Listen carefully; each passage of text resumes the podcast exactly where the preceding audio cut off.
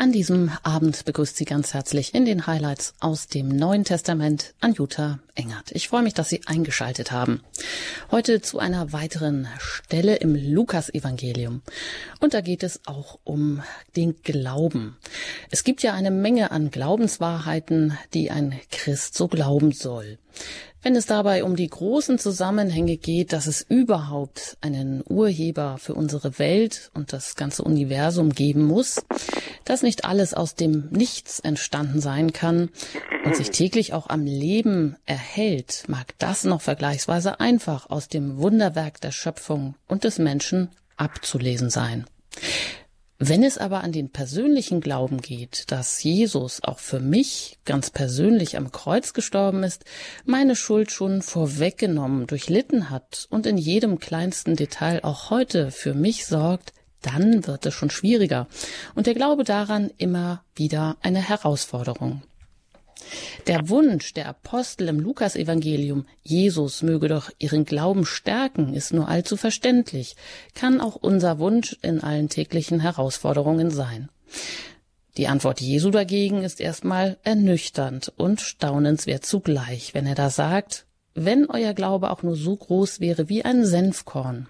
Hm, also klitzeklein, dann könnte er Berge oder Maulbeerbäume versetzen.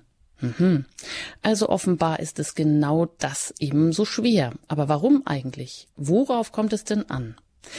Geht es bei der Vermehrung des Glaubens nicht um eine quantitative Anhäufung von Glaubenswahrheiten und Wissen, sondern eben auch um inneres Wachstum?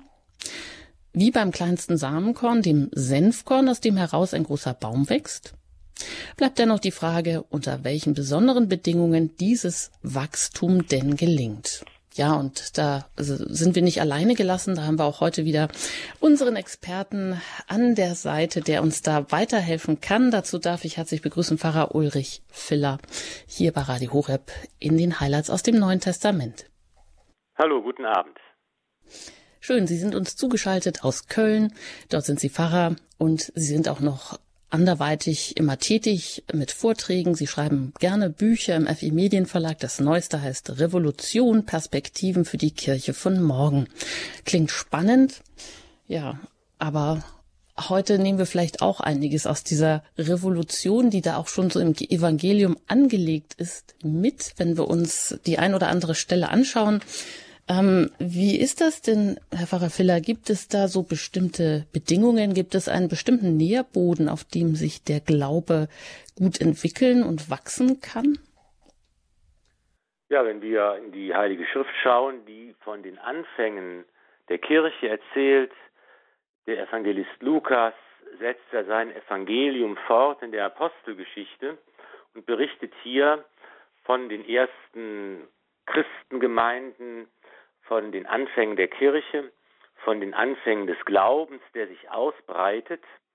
Und da finden wir, dass am Anfang zwei Dinge vor allen Dingen ganz wichtig sind. Einmal, dass der Glaube von den Menschen kommt, die mit Christus zusammen waren, die ihm gefolgt sind und die Zeugen seiner Worte und Taten wurden.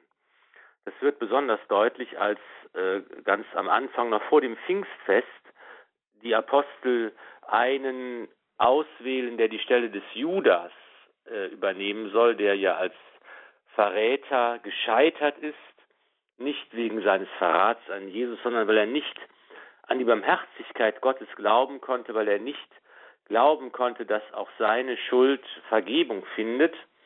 Und nun wird für ihn einer von denen ausgewählt, die mit den Aposteln gemeinsam Zeugen waren, das ist also eine erste Konstante. Der Glaube wird von denen verkündet, die selbst mit Christus gelebt haben, die Zeugen seiner Taten und Wunder wurden, die ihn als Auferstandenen gesehen haben und die deshalb mit Fug und Recht äh, die Botschaft des Evangeliums bezeugen und die Wahrheit des Glaubens verbürgen können. Und das Zweite, was wir feststellen können, ist, dass sich eben dieser dieses Evangelium ausbreitet in die Gemeinschaft der Juden hinein. Die ersten Christen sind ja alles, wie Jesus selbst auch, äh, Juden. Und dann aber kommen bald auch die ersten, keine Juden waren zum Glauben, der römische Hauptmann Cornelius und der Kämmerer der äthiopischen Königin, die eben dann zum Glauben finden, weil sie diesen Zeugen des Wortes, des lebendigen Wortes Gottes begegnen und zu Christus, dem Auferstandenen, finden. Das sind, denke ich, zwei Elemente, die auch heute wichtig sind, wenn wir die Frage stellen, welchen Nährboden braucht denn der Glaube? Da gibt es ganz, ganz viele Umstände und Bedingungen und, und Sachen, die man für wünschenswert halten kann, aber essentiell und ganz grundlegend wichtig sind diese beiden Sachen. Wir brauchen Menschen, die aus der persönlichen Glaubenserfahrung, aus ihrer, aus ihrer Christusfreundschaft heraus den Glauben bezeugen, die glaubwürdig sind, authentisch, sagt man heute. Menschen, die deshalb andere überzeugen, weil sie ihr ganzes Leben auf Christus gründen, weil sie ihr ganzes Leben nach Christus ausrichten, weil sie diese in der Taufe geschenkte Verwandtschaft und Freundschaft mit Jesus ganz ernst nehmen und deshalb glaubwürdig sind, weil sie in der Gemeinschaft der Kirche und mit der Kirche leben und ihr Leben gestalten. Das sind glaubwürdige Zeugen und in diesem Sinne sollen wir alle Zeugen Christi sein als Väter und Mütter, als Lehrer, als Arbeitskollegen, als Freunde in der Schule, in der Freizeit, im Verein, ganz gleich, wo wir uns befinden, sollen wir im Alltag diese Christuszeugen sein durch unser Leben. Und dann kommt der Glaube vom Hören. Dann kommt der Glaube von denen, die auf diese Weise von ihrer Erfahrung, von ihrer Freundschaft mit Jesus erzählen. Der Glaube kommt nicht aus Büchern, auch wenn ich das als Autor nur ungern sage. Das ist eine wichtige Hilfe zum Verstehen, um Fragen zu beantworten, gar keine, gar keine Sache. Aber der Glaube kommt auch nicht aus dem Katechismus, der ist auch wichtig, aber der kommt dazu und die Verkündung der Kirche kommt dazu, wenn einzelne Menschen den Glauben wirklich leben. Und das ist die Grundlage und äh, das ist unser Auftrag auch heute in dieser Zeit. Ja, das ist ja schon mal ein ganz äh, großer Auftrag, da sind wir ja schon beschäftigt. Und wenn wir jetzt hier einsteigen beim äh, Lukas-Evangelium, da sind wir im 17. Kapitel. Und da hatten wir die ersten Verse in der letzten Sendung schon so ein bisschen ähm, unter die Lupe genommen und da geht es ja auch um die Hindernisse. Ja, das Leben ist voller Hindernisse und man könnte sagen, das Leben ist auch in der Hinsicht immer wieder so eine Herausforderung, weil es immer wieder Stolpersteine gibt. Also so eine Art Challenge, würde man vielleicht neudeutsch sagen. Ähm, Herr Pfarrer wo oder worum geht's denn hier in den ersten Versen, wenn wir dann so fortlaufend im Text weiter anknüpfen wollen? Ja, wir sind jetzt hier praktisch in der Mitte des Lukas-Evangeliums ähm, in den letzten Sendungen äh, angekommen und haben diese wunderbaren Gleichnisse betrachtet. Das Herzstück sozusagen der, des Lukas-Evangeliums, die Botschaft von der Barmherzigkeit Gottes und von der Freude Gottes über den Menschen, der umkehrt, das wird in diesen großartigen Gleichnissen ähm, gespiegelt von der verlorenen Drachme, von dem verlorenen Schaf und das berühmteste von dem verlorenen Sohn oder wie wir auch sagen von dem barmherzigen Vater. Und hier ist es eben dieses, dieses Grundthema, Gott freut sich über den Menschen, der bereit ist, Ja zu sagen zu Gottes großer, unermesslicher Barmherzigkeit, der bereit ist, sich beschenken zu lassen. Und das wird noch einmal dann variiert und weiter ausgeführt. Wir haben diese Parabel, diese ungewöhnliche Parabel von dem ungerechten Verwalter gehört von Jesus, der äh, sich Freunde macht mit dem ungerechten Mammon. Es geht um die Frage, wie wir eigentlich die Dinge dieser Welt, das, was wir haben, was wir besitzen, unseren Reichtum einsetzen und gebrauchen sollen, um das Allerwichtigste, das Reich Gottes, nicht zu verlieren.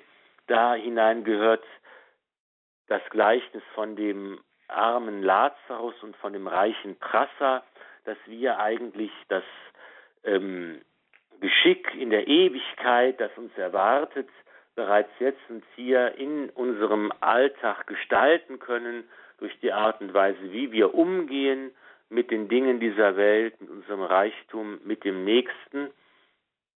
Und da geht es jetzt auch im 17. Kapitel um diese Frage, wie man in der rechten Weise zusammenlebt, wie man sich gegenseitig unterstützt oder auch gegenseitig zum Hindernis werden kann.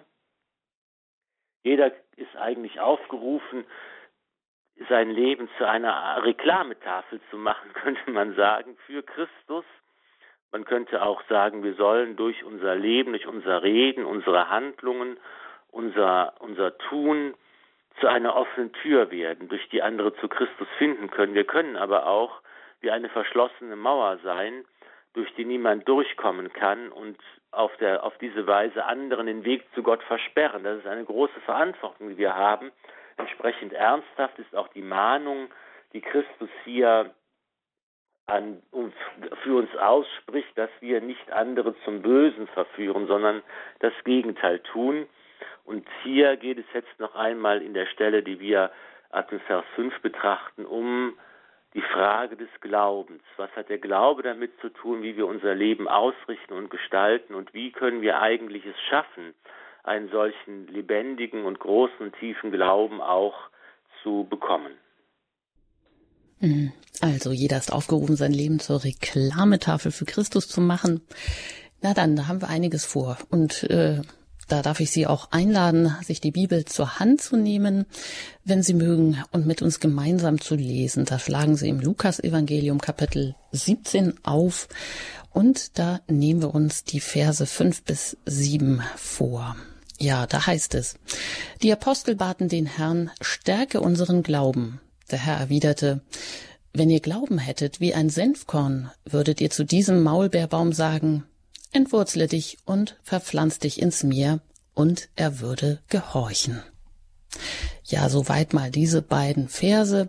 Das reicht auch, denn darin steckt ja eigentlich schon Unglaubliches. So diese Ausgangsbitte, den Glauben zu stärken, zu mehren. Also er ist irgendwie schon da, aber ja, eben. Und dann der Vergleich mit diesem Senfkorn, irgendwie was ganz, ganz Kleines. Aber irgendwie haben wir das doch nicht. Oder hier die Apostel sogar nicht, die ja eigentlich schon immer mit Jesus unterwegs sind. Wie kann man das Jesus, verstehen? Ja, Jesus bestätigt einfach nochmal, wie wichtig diese Bitte ist, stärke unseren Glauben. Und er sagt im Grunde genommen ja in dieser ja recht barschen, könnte man sogar sagen, Ansage, ja, ihr habt, ihr habt es sogar nötig, denn euer Glaube ist noch nicht einmal so groß wie das kleinste aller Samenkörner. Die Welt der Pflanzen und des Wachstums und der Bäume ist ja oft ein Bild für das, für das Aus, Ausbreiten des Gottesreiches, für die Ankündigung des Gottesreiches. Äh, und äh, hier wird den Aposteln sozusagen noch einmal äh, bestätigt, ihr habt diese Bitte tatsächlich nötig, denn offensichtlich ist euer Glaube praktisch noch gar nicht richtig vorhanden und ausgebildet. Ihr habt seid noch in der falschen Ausgangshaltung, denn wenn ihr wirklich glauben würdet, dann wäre euch nichts mehr unmöglich. Und das können wir auch auf uns beziehen, das sagen wir natürlich dann auch, wenn ich das lese, dann muss ich sagen, okay, das kann ich auch nicht. Ich kann auch nicht hier Maulbeerbäume oder andere Dinge verpflanzen und die Naturgesetze durchbrechen und beherrschen. Mein Glaube ist auch nicht richtig oder groß oder äh, gut.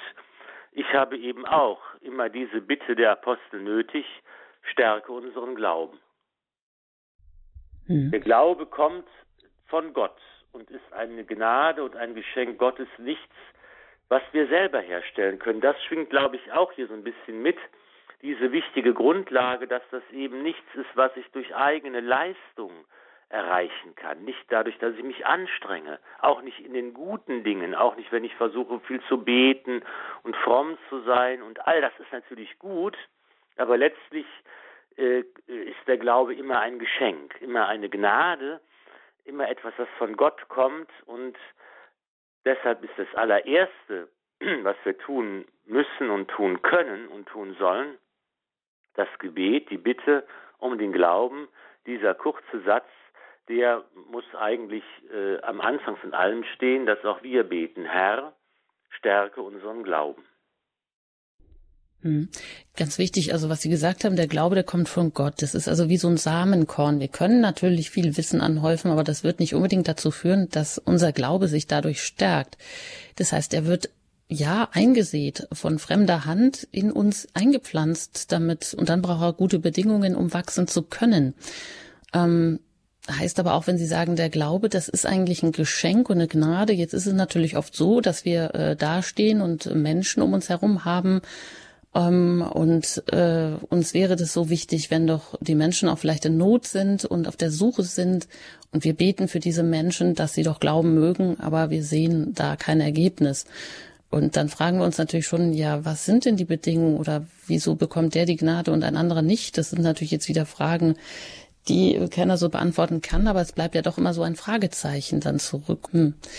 Ja, wie kann man damit umgehen, dass man eben doch zusehen muss, dass äh, manche Menschen vielleicht diesen Glauben irgendwo nicht oder diese Gnade sich zu öffnen. Darum geht es ja dann letztendlich auch. Ja, das die einzige Antwort, die man auf diese Frage geben kann, lautet Vertrauen auf Gottes Vorsehung und Barmherzigkeit. Denn das ist eben das, was wir, was uns Jesus auch sagt im Evangelium und das einzige, was wir tun können, aber es ist auch schon viel, was wir tun können, dass wir nämlich sagen, auf der einen Seite sind wir selbst natürlich in die Pflicht, in die Verantwortung genommen, uns zu öffnen für das Wort Gottes, das uns gesagt wird, unser Herz zu öffnen, zu beten um die Gnade des Glaubens, und zwar für uns selbst, aber auch für andere. Wir sind eben als Christen immer Teil des Leibes Christi, viele Glieder an einem Leib. Wir sind eben verantwortlich auch füreinander, für unsere Nächsten. Wir werden so vom Gebet und von der Hingabe und vom Glauben anderer mitgetragen und wir dürfen eben auch einander im Glauben und im Gebet tragen. Und auch wenn wir nicht übersehen können, welche Auswirkungen, welche Frucht, welchen Erfolg, wenn man so will, unser Gebet, unser Engagement hat, so dürfen wir das doch der, der gütigen Vorsehung Gottes anvertrauen. Und ich bin davon überzeugt, dass wir erst am Ende unseres Lebens, wenn alles offen vor uns liegt, wir erkennen können, in welch vielfältiger Weise wir durch unser Gebet, durch das Ertragen von Leid, durch unseren gelebten, konkreten Glauben, wir wirklich zur Quelle des Segens füreinander wurden, weil Gott kann in dieser Welt nur dann handeln, wenn wir Menschen offen sind für ihn. Er will nicht ohne uns und gegen uns handeln. Er lässt uns die Freiheit und so haben wir die Verantwortung, das Handeln Gottes und sein Wirken möglich zu machen. Und da, da sehen, müssen wir unsere Aufgabe sehen füreinander und das ist eben vielleicht auch unbefriedigend, weil man oft sagen kann, ich merke gar keinen Erfolg und es ändert sich nichts und meine Kinder oder Enkel oder Freunde oder Bekannte kommen nicht richtig zum Glauben. Das sind Sachen, die wir gar nicht überschauen können und das muss man etwas äh, auch dann voller Vertrauen dann der Vorsehung Gottes und dem Heiligen Geist dann überlassen, wie er mit den Menschen arbeitet, ohne dann, dass wir dabei dann resignieren und sagen, es hat sowieso keinen Zweck. Es hat einen Zweck und es hat auch einen Erfolg. Und wir dürfen uns nicht irre machen lassen davon, dass wir oft scheinbar sogar keine Auswirkungen sehen. Hm. Dann ist es aber ja auch so, hm, dass der Glaube auch viel mit einer Willensentscheidung zu tun hat. Also ich kann ja etwas als Tatsache anerkennen, ich kann es zumindest probieren, ich kann einfach mich dazu entscheiden, in meinem Innern Gott als wirklich anzuerkennen, als der, der allein ja der wahre ist. Ähm, das heißt, es ist auch ein Akt der Hingabe oder ich kann mich für die Existenz Gottes und auch in meinem Leben, ich kann mich dafür auch entscheiden und jeden Tag immer wieder neu das andere, was ich nicht verstehe, auch loslassen, weil es mich ja in meinem Leben und in meinem Weitergehen auch sonst hemmt. Und da erinnere ich mich auch an die letzte Sendung, wo wir auch diese Unterscheidung hatten. Da ging es um Vergebung. Da haben Sie ja auch gesagt, die Vergebung an sich ist erstmal auch ein Willensakt. Und wenn auch die Gefühlsebene da nicht mitkommt, also dass ich jetzt demjenigen, dem ich vergebe, äh, muss ich deshalb jetzt nicht, ich glaube, Sie hatten gesagt, zusammen Kaffee trinken gehen oder dem muss ich jetzt nicht wohlgesonnen sein, aber dass ich bewusst darauf verzichte, auf Rache, Rache auszuüben. Und dann ist das so ein ganz langsamer Prozess, der sich da einstellt. Also vieles hat im Glauben auch einfach damit zu tun, auch bei der Vergebung, wenn mir die Sünden vergeben sind, dann ist das ja auch erstmal eine geistliche Tatsache, die ich einfach so annehmen kann. Punkt. Ist das so? Ja, genau. Das gilt eben auch für den ganzen Glauben. Es ist, wir müssen uns entscheiden und äh, wir entscheiden uns eben, dass ich mache mein Leben fest an Gott. Ich äh, bekenne mich dazu. Ich sage ja und versuche eben dieses Angebot äh, der Beziehung, die Gott mit uns haben will, anzunehmen. Glauben ist ja immer im Grunde genommen ein Beziehungsgeschehen. Gott geht auf den Menschen zu und er lädt ihn ein, in Gemeinschaft mit ihm zu leben. Und dazu will ich Ja sagen. Das ist erst auch einmal eine Sache des Verstandes und meines Willens. Und das ist auch gar nicht schlimm, wenn mein Gefühl da oft nicht hinterherkommt, wenn ich eben sage, ich habe das Gefühl, Gott ist gar nicht da und ich bin ganz allein und ich werde nicht gehört und ich habe gar keine Freude und keine Erfüllung und nicht irgendwie so ein inneres, innere Gewissheit, sondern es ist eben ganz trocken und das Gebet ist langweilig. Ich rede einfach fertige Sätze aus der Bibel oder aus dem Gebetbuch.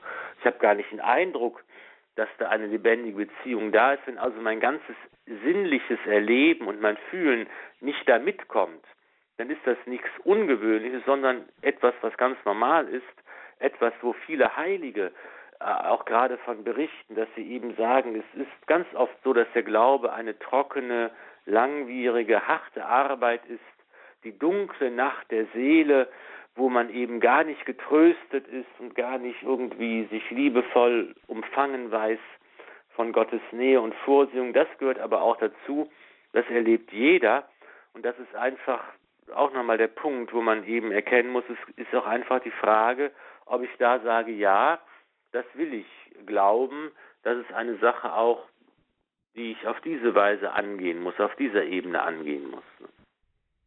Ja, damit wir das vielleicht auch alle tun können, lassen wir jetzt hier an dieser Stelle mal ein paar Takte Musik, um auch da nochmal vielleicht in sich zu gehen und zu überlegen, wo kann ich mich denn auch bewusst entscheiden. Und gleich geht es hier weiter bei Radio Horeb in den Highlights aus dem Neuen Testament. Im Lukas-Evangelium, da geht es auch wieder so um eine ganz konkrete Alltagssituation. Bleiben Sie also dran.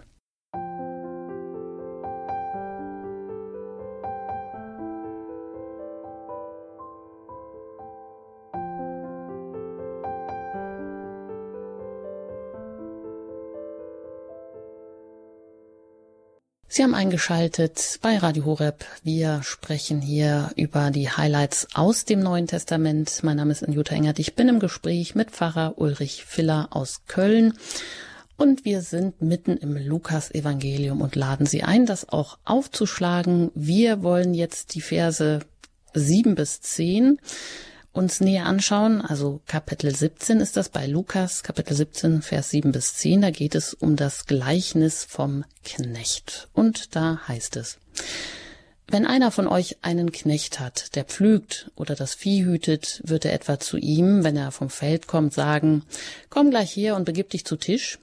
Wird er nicht vielmehr zu ihm sagen, mach mir etwas zu essen, gürte dich und bediene mich, bis ich gegessen und getrunken habe. Danach kannst auch du essen und trinken. Bedankt er sich etwa bei dem Knecht, weil er getan hat, was ihm befohlen wurde? So soll es auch bei euch sein. Wenn ihr alles getan habt, was euch befohlen wurde, sollt ihr sagen, wir sind unnütze Knechte. Wir haben nur unsere Schuldigkeit getan. Soweit diese Stelle bei Lukas 17, Vers 7 bis 10, das Gleichnis vom Knecht. Also Herr Pfarrer Filler, Jesus, der beginnt wieder mit so einer Frage, die sich ja auf den Alltag bezieht, auch wenn wir heute das Verhältnis vielleicht so nicht haben. Ähm, da, da stellte die Frage, ja, dankt der Herr denn dem Knecht, wenn er seine Arbeit, also nur seine Schuldigkeit getan hat? Also wir würden heute vielleicht das so gar nicht ganz verstehen. Gut, wir haben heute keine Sklaven mehr, jedenfalls in Deutschland nicht ausdrücklich, es gibt ja überall auf der Welt auch Sklaverei heute noch. Das ist aber nicht unser Thema. Nur äh, auch wir haben ja Menschen, die für uns Dienstleistungen erbringen. Der Kellner im Restaurant oder dem sagen wir auch nicht, äh, komm, setz dich und äh, ich bringe dir was zu essen. Und das gilt auch in ganz vielen Bereichen, dass wir uns also, denke ich, alle gut in die Situation äh, hineinversetzen können, die Jesus hier anspricht, wo es eben um eine Rollenverteilung geht und um eine Aufgabenverteilung und um Ansprüche, die man eben hat und Aufgaben, die man erfüllt und nicht erfüllt. Und ähm, ja, das Erste, was mir hier in diesem doch auch eher jetzt Tatenwort des Herrn ähm, auffällt, das eben mit diesem diese Aufforderung schließt, auch wir sind im Grunde genommen nur unnütze Sklaven. Und selbst wenn wir alles machen, dann haben wir nur unsere Schuldigkeit getan. Das hört sich ja erstmals nicht nach ähm, sehr besonders nett und, und freundlich und aufbauend an, dass man eben am Ende des harten Arbeitstages im Grunde genommen sagt, ich habe keinen Anspruch, ich habe keinen Anspruch auf Belohnung, auf ein lobendes Wort, auf Anerkennung, auf irgendwie Belohnung. Ich bin einfach nur jemand, der seine Schuldigkeit getan hat und außerdem zu nicht besonders viel nütze.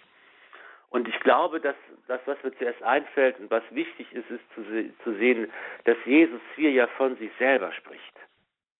Er ist ja derjenige, der für uns zum Sklaven geworden ist, der Gott, der Mensch geworden ist, der sich zum Diener aller gemacht hat. Und der sagt, auch ihr sollt beim äh, äh, beim letzten Abendmahl im Johannesevangelium die Fußwaschung. Ihr sollt derjenige, diejenigen sein, die die Füße waschen.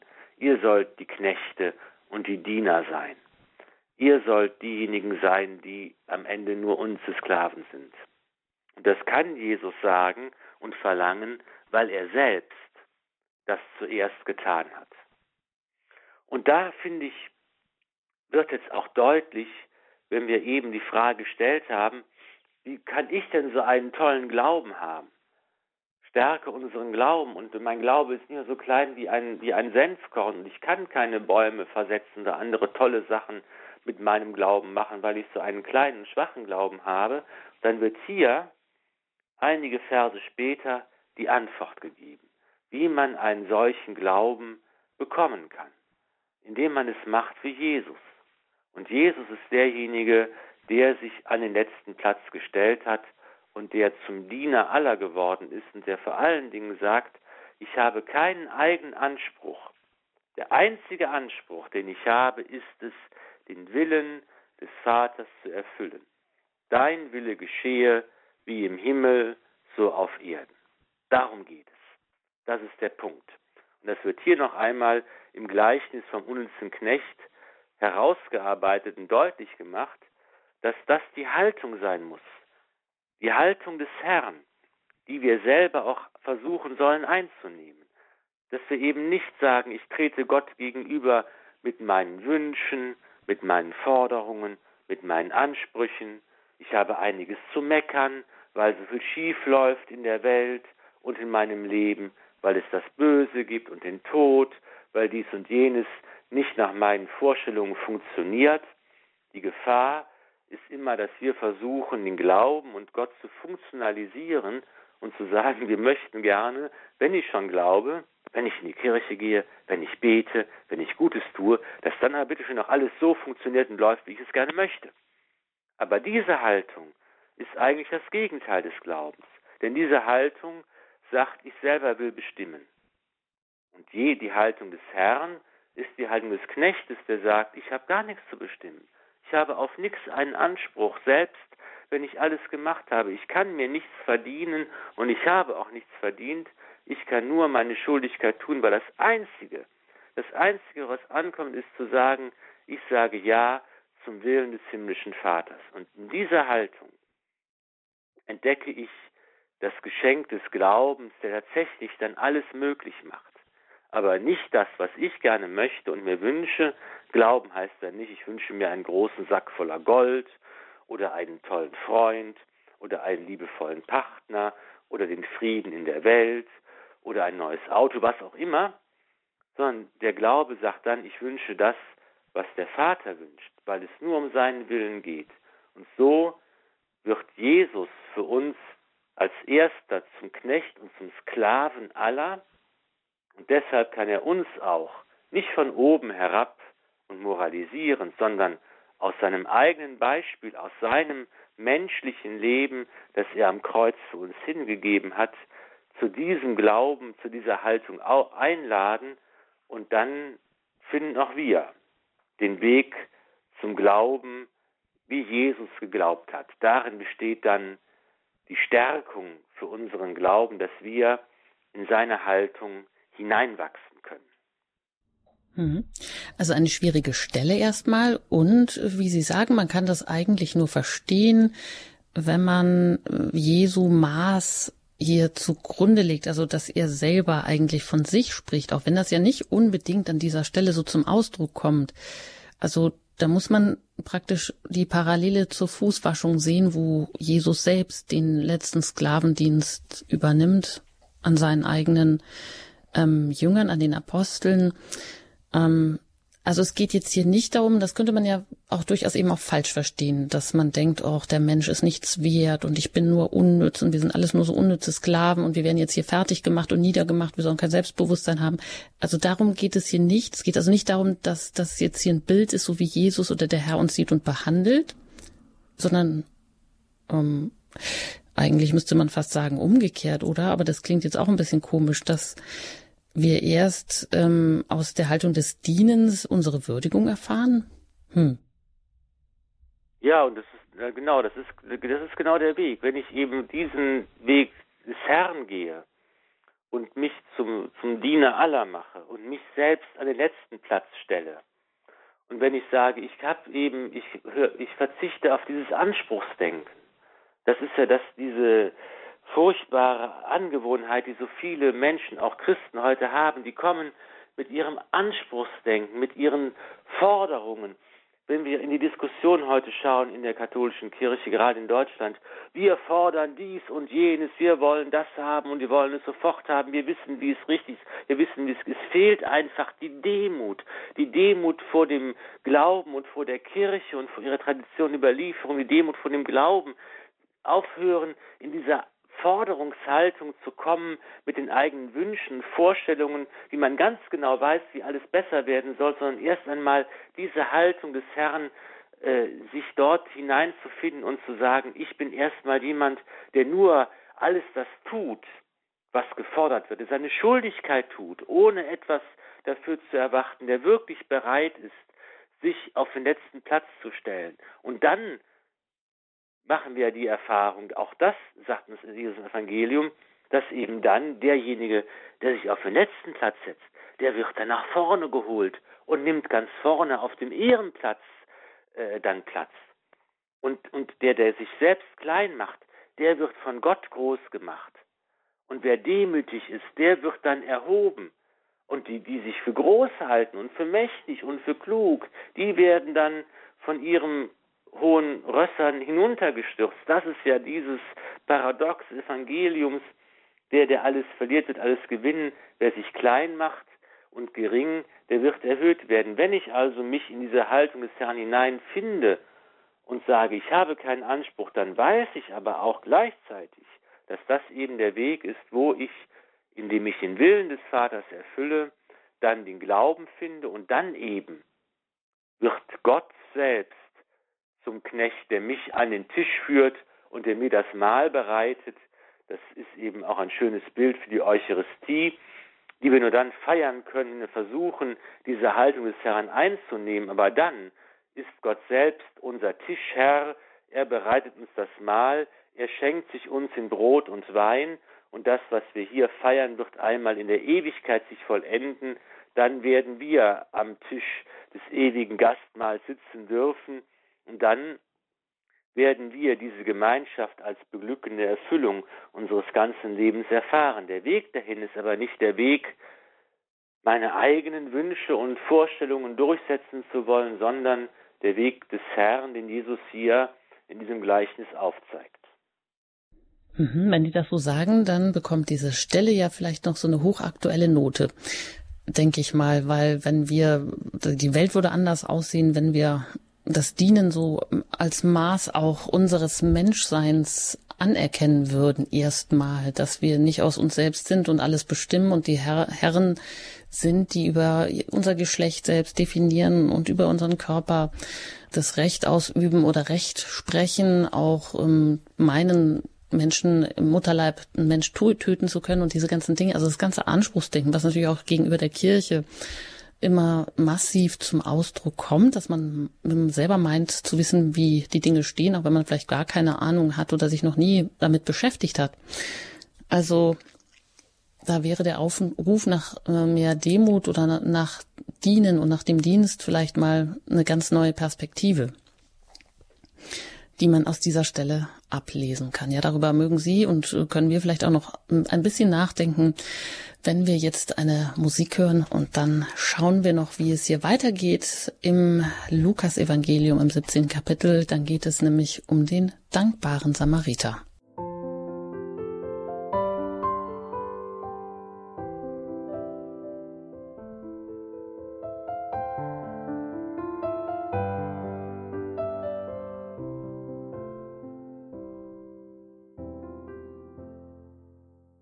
Sie hören die Highlights aus dem Neuen Testament hier bei Radio Horeb. Pfarrer Ulrich Filler erläutert, erklärt uns die jeweiligen Bibelstellen. Mein Name ist Anjuta Engert. Und ich lese Ihnen jetzt die nächste Stelle vor. Die können Sie gerne dann auch mitverfolgen und die Bibel aufschlagen. Das ist bei Lukas im 17. Kapitel, Vers 11 bis 19. Schauen wir uns jetzt genauer an. Da geht es um den dankbaren Samariter. Und da heißt es. Und es geschah auf dem Weg nach Jerusalem. Jesus zog durch das Grenzgebiet von Samarien und Galiläa. Als er in ein Dorf hineingehen wollte, kamen ihm zehn Aussätzige entgegen. Sie blieben in der Ferne stehen und riefen, Jesus, Meister, hab Erbarmen mit uns. Als er sie sah, sagte er zu ihnen, Geht, zeigt euch den Priestern. Und es geschah. Während sie hingingen, wurden sie rein. Einer von ihnen aber kehrte um, als er sah, dass er geheilt war, und er lobte Gott mit lauter Stimme. Er warf sich vor den Füßen Jesu auf das Angesicht und dankte ihm. Dieser Mann war ein Samariter. Da sagte Jesus, sind nicht zehn rein geworden? Wo sind die neun? Ist denn keiner umgekehrt, um Gott zu ehren, außer diesem Fremden? Und er sagte zu ihm, Steh auf und geh, dein Glaube hat dich gerettet. Ja, soweit diese Stelle hier im Lukas Evangelium Kapitel 17 Vers 11 bis 19 über den dankbaren Samariter. Ja, worum geht es hier? Um die Dankbarkeit wahrscheinlich oder als ja auch der Ausdruck des Glaubens überhaupt oder des Christseins. Es geht um zehn Aussätzige, die geheilt werden. Aber neun bedanken sich nicht, nur einer kehrt um. Aber Jesus sagt ja eigentlich auch, er weist sie ja an, geht, zeigt euch den Priestern. Ja, auch hier ist wieder der Ausgangspunkt ein Gebet, eine Bitte. Eben haben die Apostel die Bitte ausgesprochen, stärke unseren Glauben. Und auch hier eine, ein Gebet der Aussätzigen, die Jesus sehen und rufen, Meister, hab Erbarmen mit uns. Das ist übrigens auch, finde ich, immer, immer schön, wenn wir so die äh, Schriftstellen betrachten, dass wir diese kurzen Gebete uns eigentlich auch als Stoßgebete zu eigen machen können. Beten mit den Worten der Heiligen Schrift, beten mit dem, was Menschen vor 2000 Jahren bereits gesagt haben und was seitdem als Bitte und als Gebet unaufhörlich durch die Jahrhunderte und Jahrtausende immer wieder zum Himmel emporsteigt, das dürfen auch wir uns zu eigen machen, als tägliches Gebet in allen Situationen. Meister, Jesus, Meister, hab Erbarmen mit uns. Jesus, Meister, hab Erbarmen mit mir. Da kann ich mich sofort wiederfinden, hier in den Menschen, die krank sind, Aussätzigen, das ist ja eben diese Lepra-Krankheit, dieser Aussatz, der eben ja noch bis ins 20. Jahrhundert hinein in, in manchen äh, Gesellschaften, an manchen Orten immer auch eine Isolation bedeutet hat. Die Kranken wurden isoliert. Das ist nicht nur ein Phänomen, das wir zur Zeit Jesu in Palästina kennen. Das ist ja ein, ein Phänomen, das es noch bis in die neueste Zeit hinein gibt, dass eben für diese Kranken eigene Quartiere, Isolationsräume geschaffen werden, dass sie eigentlich in der Gesellschaft, im normalen bürgerlichen Leben nicht mehr teilhaben dürfen und dafür die Leute schon gestorben sind und uns eben da isoliert leben müssen. Und das ist eben auch nicht nur eine konkrete, drastische Beschreibung menschlichen Leids, menschlicher Krankheit, menschlicher Not. Ist auch in übertragener Weise ein Bild für die Verfassung des Menschen, der von der Krankheit der Sünde befallen ist, dass wir eben in unserem Leben Dinge, Haltungen, Meinungen, Gedanken, Werke und so weiter haben, die uns von Gott wegführen wollen. Die Sünde ist ja immer das, was uns trennt von Gott.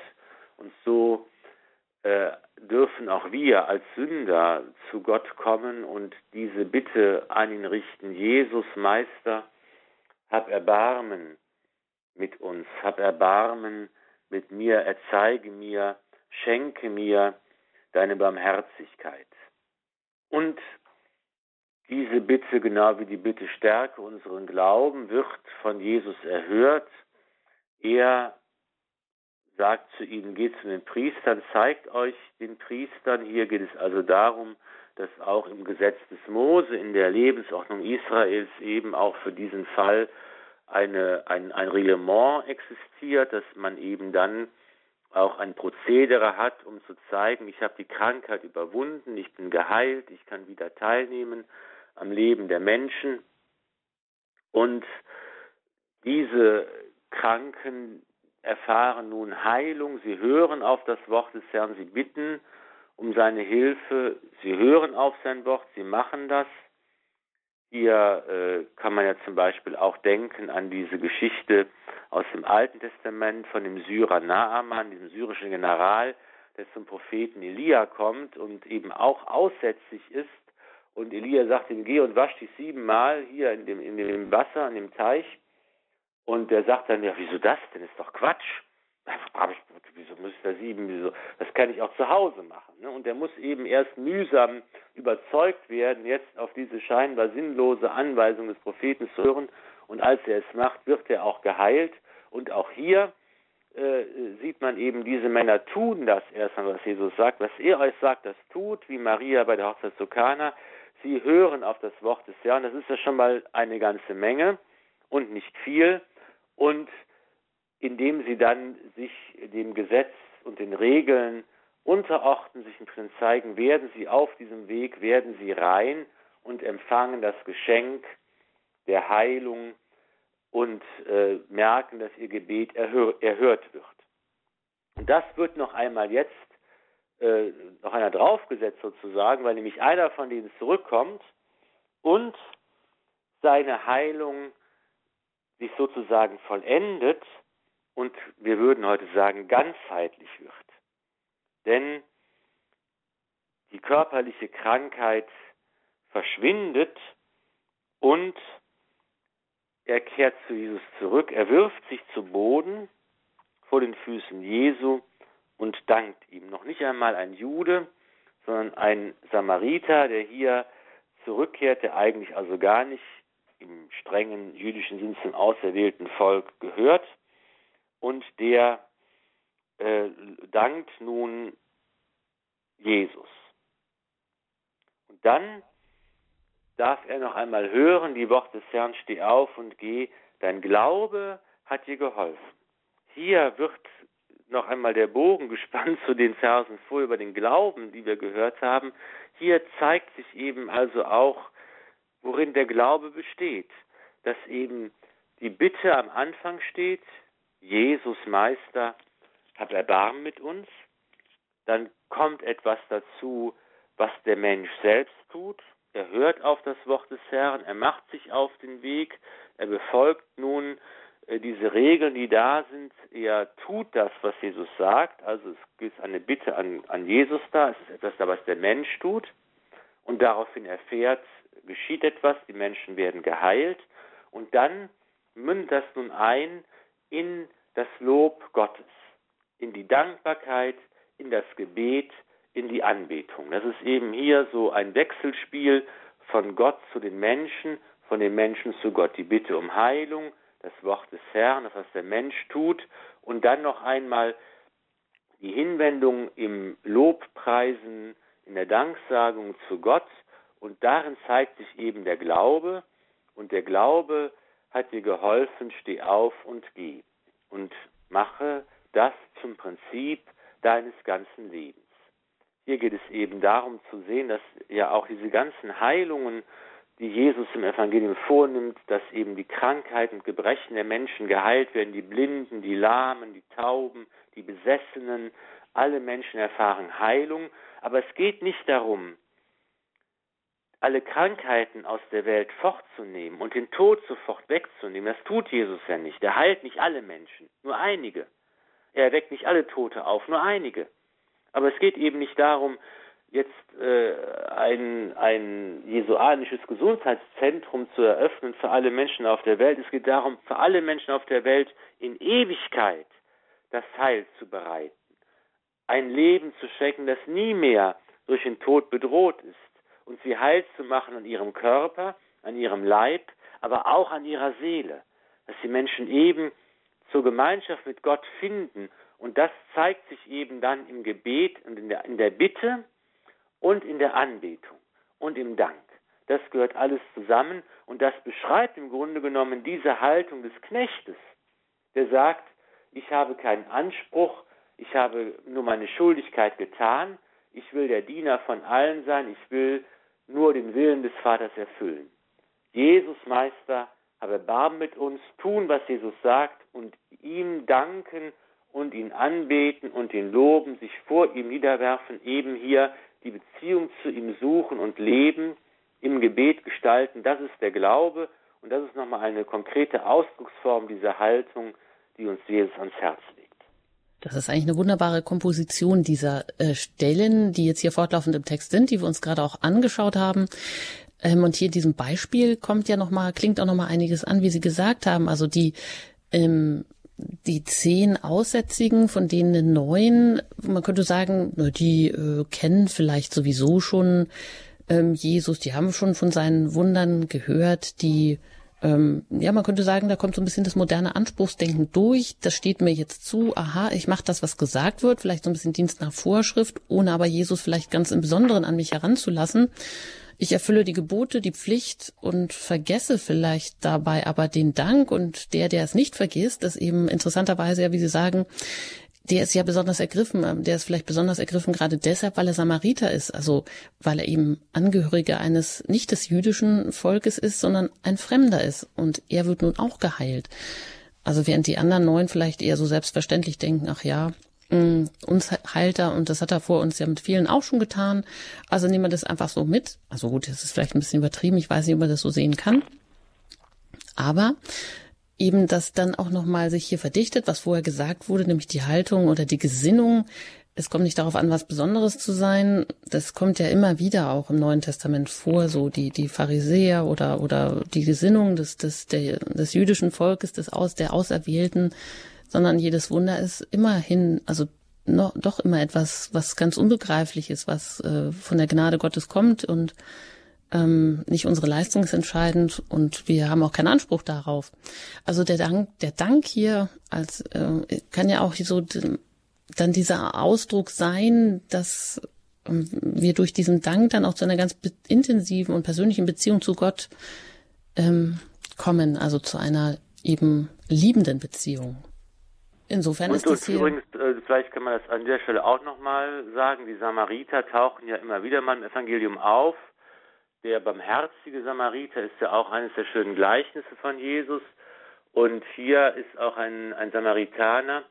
Und äh, da sagt man, das sind keine Juden, aber es ist vielleicht interessant mal zu sagen, was, wo kommen diese Leute eigentlich her? Was sind das denn eigentlich für, für, für Menschen, für ein Volk? Und das erklärt sich eigentlich aus der Geschichte Israels, dass ja nach den ersten Königen ähm, Saul und David und Salomo, die ähm, das Königreich Israel ja sozusagen begründet haben, ist ja dieses Königreich gespalten worden in zwei Reiche unter zwei verschiedenen Königen im Laufe der Geschichte. Man sagt, das ist das Südreich, Juda mit der Hauptstadt Jerusalem und das Nordreich Israel mit der Hauptstadt Samaria. Und dann ist ja im Laufe der Geschichte Israels sind eben beide Reiche untergegangen. Zuerst eben das Nordreich, das von den fremden, umgebenden Großmächten überrannt wurde von den assyrisch-babylonischen Großreich. Da hat man eben das Nordreich als eigenständiges Königreich äh, abgelöst und äh, die Menschen teilweise in die Verbannung geschickt und eben das zum einem Vasallenstaat gemacht. Und das Südreich Juda hat eben noch einige 200 Jahre länger als eigenständiges Reich überlebt, bis es eben auch von Babylon äh, überrannt wurde und dann die Zeit des babylonischen Exils äh, gekommen ist und äh, bis dann die Juden aus dem Exil zurückkehren durften und dann fortan als Juden auch als Vasallenstaat existierten. Aber eben die Samaritaner sind eben die Nachkommen dieser nordisraelischen Stämme, vor allen Dingen Ephraim und Manasse, die ähm, dann in, in ihrem Reich weiterhin auch gelebt haben. Man sind also auch im Grunde genommen die Juden und die Nachkommen von, von Juden aus der Geschichte heraus, die sich aber eben auch mit umgebenden Völkern vermischt haben und deshalb auch von den ganz strengen Juden nicht mehr als zum auserwählten Volk gehörig betrachtet werden. Aber das ist so vielleicht auch der geschichtliche Hintergrund zu diesen Samaritanern, die es auch heute noch aktuell äh, die auch heute noch existieren, die es heute noch gibt. Mhm, das ist auch nochmal äh, interessant. Aber ganz kurz zum Abschluss noch eine Frage, Herr Pfarrer Filler. Wenn Sie jetzt nochmal so die drei, drei Stellen überblicken, hier von Lukas 17. Kapitel, Vers 5 bis 19, vom Glauben, vom Gleichnis, vom Knecht und äh, hin zum dankbaren Samariter, so in einem Satz, was können wir da mitnehmen? Also ich nehme auf jeden Fall nochmal für heute und für die kommenden Tage diesen Impuls mit, dieser beiden Gebete, die äh, mir die Bibel sozusagen auf die Lippen legt. Herr, stärke unseren Glauben. Der Glaube kommt von Gott und das, darum darf ich bitten, Herr, stärke meinen Glauben, verbunden mit dem Ruf Jesus Meister, hab Erbarmen mit mir, denn ich stehe vor dir als sündiger Mensch. Ich habe deine Barmherzigkeit nötig und die Zusicherung, dein Glaube hat dir geholfen Steh auf und geh, die mir jeden Tag im Grunde genommen zugesagt wird, das Wort des Herrn, seine Verheißung, äh, die Hoffnung, die ich habe, in der ich mich jeden Morgen erheben darf. Steh auf und geh, dein Glaube hat dir geholfen, der Glaube, der mir jeden Tag vom Herrn geschenkt wird. Ja, vielen Dank, Herr Pfarrer Filler. Das war's für heute hier in den Highlights aus dem Neuen Testament und damit geht es auch äh, weiter. Aber für heute schließen wir die Sendung noch mit einem Segen. Sehr gerne. Jesus, Sohn Davids, erbarme dich meiner. Erleuchte du meine Augen, dass ich den Weg zu dir finde. Mache du meine Schritte fest, dass ich vom Weg nicht abirre. Öffne du meinen Mund, dass ich von dir spreche. Du willst, dass ich meine Mitmenschen liebe. Lass mich ihnen so dienen, dass sie ihr Heil finden und in deine Herrlichkeit gelangen. Amen. Und dazu segne euch der allmächtige und gütige Gott, der Vater und der Sohn und der Heilige Geist. Amen. Gelobt sei Jesus Christus. In Ewigkeit. Amen. Ein herzliches Dankeschön an Pfarrer Ulrich Filler. Und hier auch noch der Hinweis, diese und auch die ganzen vergangenen Sendungen, auch Highlights aus dem Alten Testament, die können Sie bei uns in der Mediathek unter horeb.org noch einmal herunterladen und nachhören im Podcast-Angebot. Sie können die ähm, Highlights aus dem Alten Testament auch als Buchformat im FE Medienverlag erwerben und dort auch alle anderen Bücher von Pfarrer Ulrich Filler. Ich danke Ihnen für Ihr Interesse, fürs Zuhören und wünsche Ihnen noch einen gesegneten Abend. Ihre Anjuta Engert.